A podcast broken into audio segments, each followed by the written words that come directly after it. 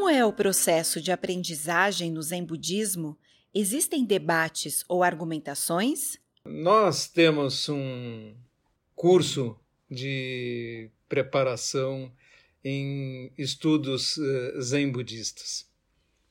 E agora que abrimos esse curso para todas as pessoas, surgiu uma pequena dificuldade que nós notamos naqueles que em algumas pessoas que não estão acostumadas ainda com o ambiente do zen.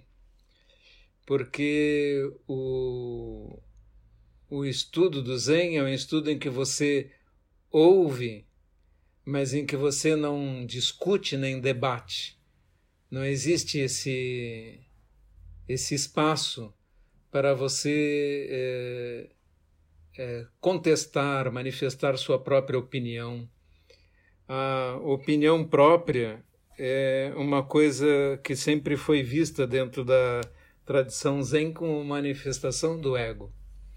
Então o aluno ouve e às vezes ele não concorda com alguma coisa, não significa que ele vai debater, mas sim que ele tem que ficar com aquela dúvida durante um largo tempo antes de apresentá-la e sob a forma de pergunta, não sob a forma de se apresentar para defender uma posição ou uma opinião.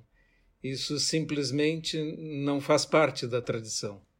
O ensinamento é, sempre foi ministrado para aqueles que lutaram para chegar até ele. Né? Então, alunos que tinham que caminhar, peregrinar muitos quilômetros e subir montanhas para chegar até um, um mestre e pedir a ele que, por favor, o aceitasse e podia ser que o mestre não o aceitasse. Essa é a tradição, não é só do Zen, é uma tradição que também existe na tradição tibetana, nas histórias em relação aos, ao comportamento dos mestres. Eles estavam escolhendo alunos e não é, tentando converter ou pregar para multidões e ter milhares de seguidores. Esse nunca foi o objetivo do Zen. O objetivo dos mestres Zen é conseguir formar alguns sucessores. É, basta ver que meu mestre Saikawa em mais de 40 anos como monge, tem menos de 10 a quem ele reconheceu como seus sucessores. Então, é, esse é objetivo que aparece no Zen. Então, não existe um espaço para você dizer eu vim aqui discutir, não é? Uma vez é, em um sutra, alguém veio e se apresentou perante Buda e começou a expor suas opiniões. E Buda ficou calado. Quando ele acabou, é, Buda disse: é, apreciamos ouvir suas opiniões, mas é, não precisamos delas aqui. Então, é, por favor, vá embora. Sensei, ninguém enxerga a planície sem subir na montanha. Essa é uma boa analogia para o zazen? É, evidentemente, para enxergar mais longe, nós temos que subir a montanha. Essa analogia tem muitas, muitos detalhes que podem ser olhados. Por exemplo, você tem que escolher uma trilha, tem que escolher um guia, não pode ter dez guias diferentes e tentar subir dez trilhas diferentes. Você não vai conseguir, vai ficar dando voltas em torno da montanha se ficar trocando de trilha. Nós temos que fazer uma investigação, escolher cuidadosamente um guia e tentar seguir aquela trilha. E é claro, à medida que subimos, nossa visão se descortina, mas só quando chegamos no pico da montanha que olhamos para todos os lados. Enquanto não chegamos lá, nós temos uma visão parcial. Isso deve ser levado em conta também. A prática é nossa maneira de caminhar na trilha. Hoje, durante o zazen, não tive nem um minuto de samadhi. O início é assim mesmo?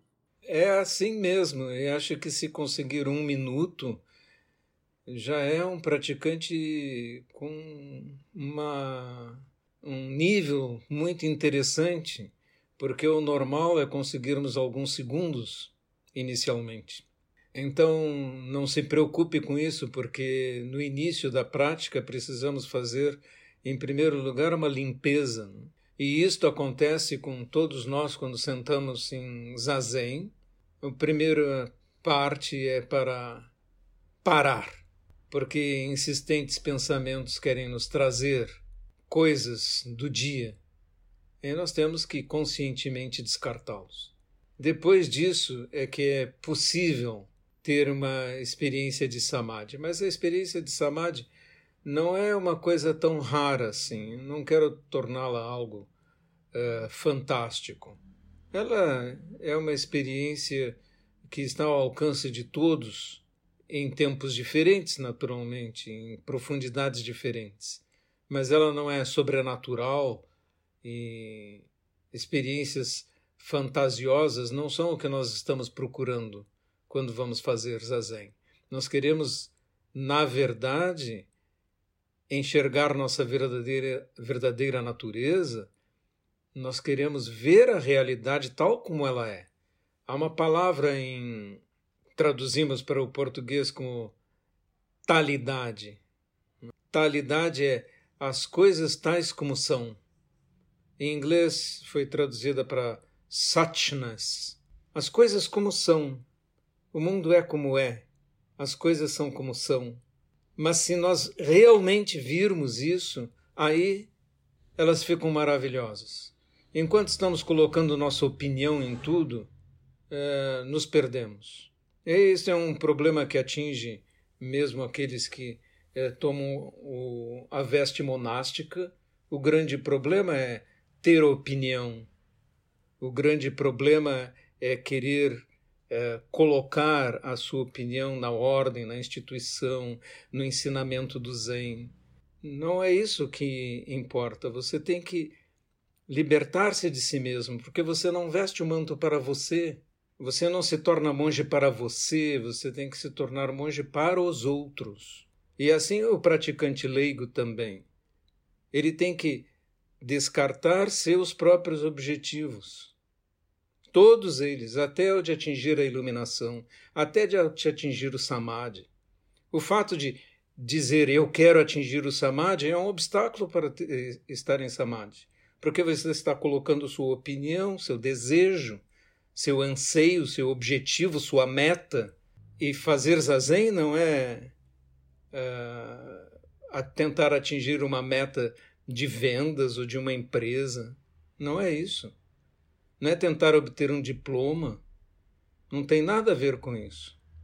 Tem a ver com esquecer de si mesmo e dedicar-se aos outros. Você veste um manto para os outros, você põe seu rakusu para os outros, você tem que sentar para todos os seres, para a humanidade, não para você mesmo. Quando sentamos para nós mesmos, ainda estamos muito primitivamente no caminho. É claro que começamos assim. Todo mundo sobe a montanha querendo obter algo para si.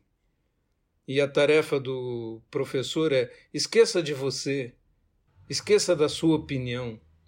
Você tem que pensar: o que eu posso fazer para melhor influenciar os outros? Como eu posso estudar para influenciar os outros? Como eu posso usar meu cargo para influenciar a humanidade para ajudar os outros? Como eu posso esquecer de mim, da minha opinião, das minhas posições? Saikao Roshi uma vez me disse: o grande problema no Ocidente é o individualismo, é quase uma doença, porque todos estão todo o tempo pensando meu, minha. Eu, meu, minha. Esse é o problema, eu, meu, minha.